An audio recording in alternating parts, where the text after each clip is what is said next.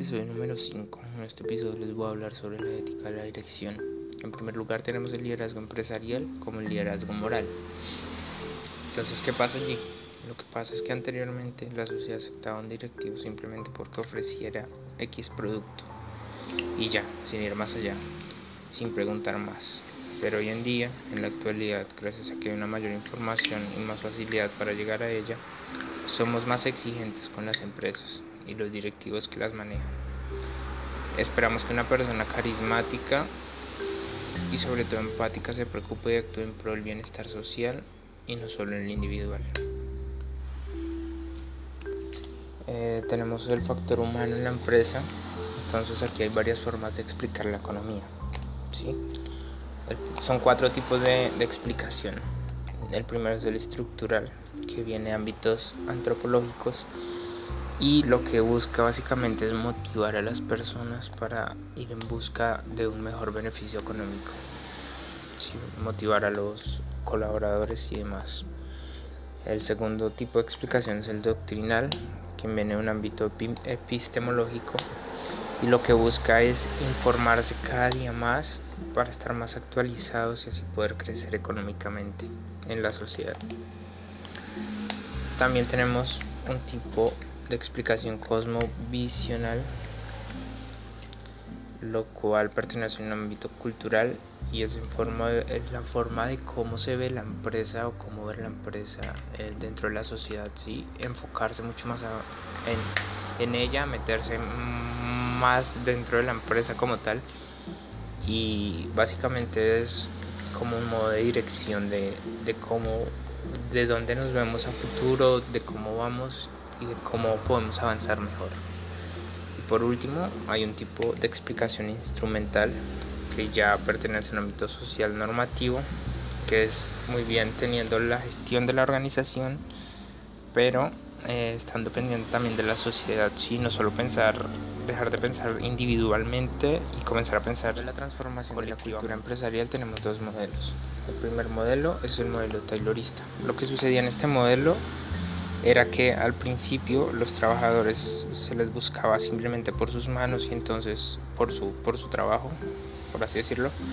Y entonces lo que buscaban los empresarios era como que usted hace esta, esta tarea, usted hace esta pieza, usted hace esta otra pieza, usted hace esta otra pieza.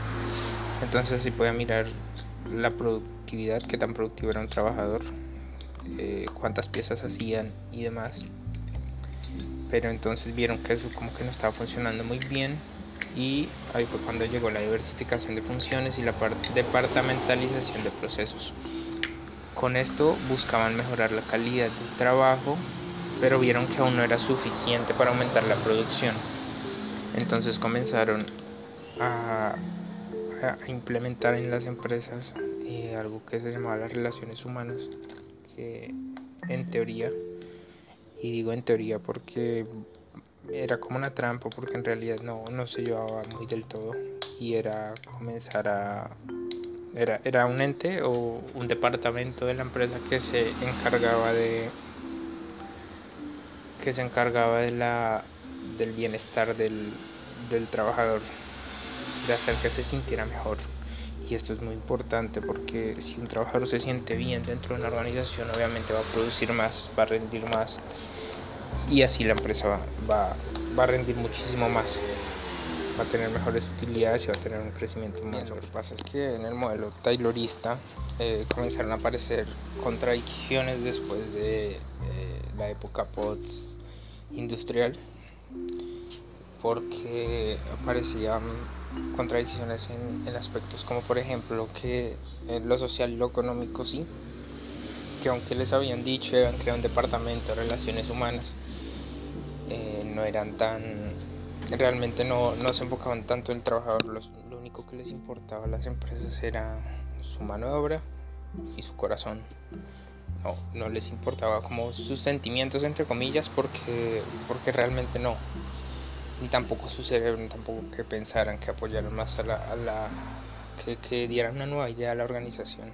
Cosa que en la actualidad ha cambiado demasiado y pues hay, sí, hay muchísimas empresas que se enfocan más en, en qué piensa el trabajador, en si tiene otra forma de hacer las cosas, en si o eh, quiere dar una opinión para mejorar, si cree que esto puede mejorar de otra, de otra manera y pues eso está muy bien hecho y eso hay que fomentarlo más para, para poder lograr crecer más, ¿no? Aparte de que al trabajador se le va se le va a decir como de forma indirecta, oiga, usted pertenece a mi empresa, usted es importante para mi, para mi empresa, es importante como piense usted, es importante lo que tenga que opinar usted. El trabajador se va a sentir mucho más motivado a hacer su trabajo muy bien, a, comentarlo con sus compañeros y juntos pues surge el modelo post-taylorista que pues como les explicaba ya eh, es lo que ha venido desde ahí hacia adelante, así que ya no solo se consideran a las personas como, bueno, esto es un ser humano, o ni siquiera lo consideraban así, sino esto es un objeto que, que me produce bienestar, que me genera riqueza. Ahora se ve más como las personas, se ve un conjunto de personas en una organización que todos trabajamos con el fin de crecer y mejorar nuestra, nuestro estilo de vida así. Entonces eso es lo que hay que ir fomentando, hay que ir buscándolo y, y, mejorarlo, mejorar un mejor, buscar un mejor dinamismo y una mejor movilidad para... Bueno, ahora hablamos sobre la empresa como un espacio ético. Para esto es importante saber que si bien es cierto que eh, en la empresa hay que tener distanciado un poco, por así decirlo, las, los problemas personales, también es importante tener empatía por parte de los directivos hacia sus trabajadores y viceversa. Porque si un trabajador, un colaborador, un directivo no tiene, no está al 100% de su capacidad, pues no va a poder rendir al máximo. Si, si tiene su cabeza con algún problema, algún algún inconveniente que le haya surgido no va a poder rendir al máximo. Por eso es importante tener muy presente eh, que todos somos seres humanos, que todos tenemos eh, sentimientos y problemas que a lo largo de la vida pueden surgir. Eh, también es importante saber que la empresa, en una empresa, es importante, también es importante crear ciertas normas que no vayan tan duras hacia los colaboradores y que antes los ayude a sentirse parte de la empresa. ¿sí? Eh, crear normas que tengan mano dura, pero sin olvidarse de que no son un objeto, de que también son personas, de que también tienen sentimientos, de que también tienen deseos, de que no simplemente están ahí por su mano de obra, sino que también están ahí porque pueden aportar mucho a la empresa, pueden dar ideas, si se sienten parte de la empresa pueden recomendarla, pueden hablar muy bien, dar una muy buena imagen de la empresa. Entonces es importante crear normas que los ayuden a, tener un buen desempeño laboral, pero plantar un proyecto integral en su empresa es importante varios factores. En primer lugar, la comunicación, sí, tener una buena comunicación entre los directivos y los colaboradores y que no siempre hablen los mismos. Es importante integrarlos, que hablen unos, de vez en cuando hablen otros, que todos puedan ser escuchados porque cada uno tiene algo que, que aportar. En segunda instancia está la motivación. Es importante motivarlos no solo salarialmente, ¿sí? O con premios económicos, sino también eh, motivándolos, dándolo, dándoles días libres, puede ser eh, invitaciones a algunos eventos y demás para que estén siempre activos y con la mejor disposición para la empresa. Y una de las tareas más importantes es decir, es muy muy importante decir, esto ya le compete a los directivos. ¿Y por qué es tan importante decir? Porque se concretan unas de las siguientes tareas. Por ejemplo, la tarea de emprender. Es importante siempre estar innovando, estar emprendiendo dentro de la misma organización para no quedarse detrás y siempre poder eh, avanzar en, la, en la sociedad. También está la tarea de gestionar, ya que es importante eh, saber y estar bien capacitado para poder resolver problemas que surjan a lo largo de la vida útil de la empresa. También es importante la tarea de asignar recursos, ya que eh, es importante, es, eh, yo diría que es la más importante, ya que si no hay una buena asignación de recursos, eh, puede que a corto plazo la empresa funcione muy bien, pero a largo plazo se va a quedar sí o sí porque una mala administración de los recursos.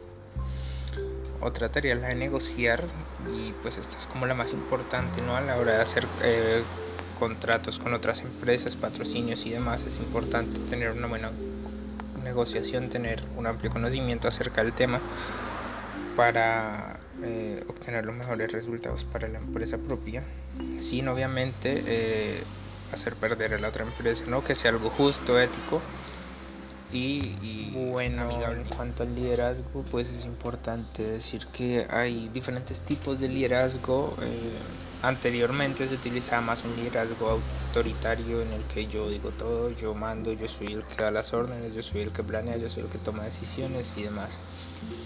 Pero eh, con el pasar de los años se ha venido imponiendo un liderazgo democrático y pues es el que debería seguir de ahora en adelante y que todos deberían intentar aplicarlo no en su totalidad, pero sí con ciertos límites, ¿no? Que es el, liderazgo democrático, en el que en grupo toman decisiones, en grupo hacen planes, cada persona es libre de elegir sus compañeros y pues creo que es una oportunidad para hacer crecer una empresa como un todo, ¿no? En conjunto y no individualmente y puede traer hasta mejores resultados porque los colaboradores se van a sentir mucho más en un clima mucho, mucho más ameno. También es importante pues para lograr hacer una implementación de una nueva cultura, ¿no? Pues convirtiendo en liderazgo democrático y cambiar como eh, la organización, como ya se ha venido conociendo, ¿no? Que es muy autoritaria, pues es importante tener eh, unos cuantos principios en cuenta. Eh, uno de ellos es la gradualidad, ¿no? Ir haciendo estas implementaciones poco a poco, no todas de una vez. Por ejemplo, ir haciendo algo, ir escuchando mejor a unos colaboradores, ir teniendo una mejor comunicación, mirar qué tan, qué tan bien funciona esto, si no funciona, pues probar otro método y así. Otro principio es la pluralidad, eh, integrar a todos, absolutamente todos los miembros de la organización, no dejar a ninguno excluido. Eh, otro principio es la complementariedad, que consiste en comenzar a, enfocarse mejor en, lo que es sí, como ir haciendo mejor las cosas. Otro principio es la integralidad, eh, no discriminar a nadie, sí, este viene de la mano con la solidaridad, no discriminar a nadie, tener en cuenta que todas las personas somos diferentes, que cada uno tiene ciertas cualidades que otro no, puede ser. Entonces mirar la forma de integrarlos a todos gradualmente, eh, pensar en, absolutamente todo lo que esto trae y así se podrá eh, ir cambiando esta, esta cultura que que puede finalizar, eh, se puede decir que el control, llevar el control de una organización no es nada fácil, sin embargo eh, hay que tener una mente abierta, eh, estar dispuesto a, cambiar cosas que, puede, que no funcionen bien y por otras que pueden que funcionen mucho mejor. Y pues quién sabe probar. A ver si de pronto puede funcionar y así la organización puede crecer mucho mejor, siempre con transparencia, honestidad y empatía. Muchas gracias, espero que les haya gustado el capítulo de hoy.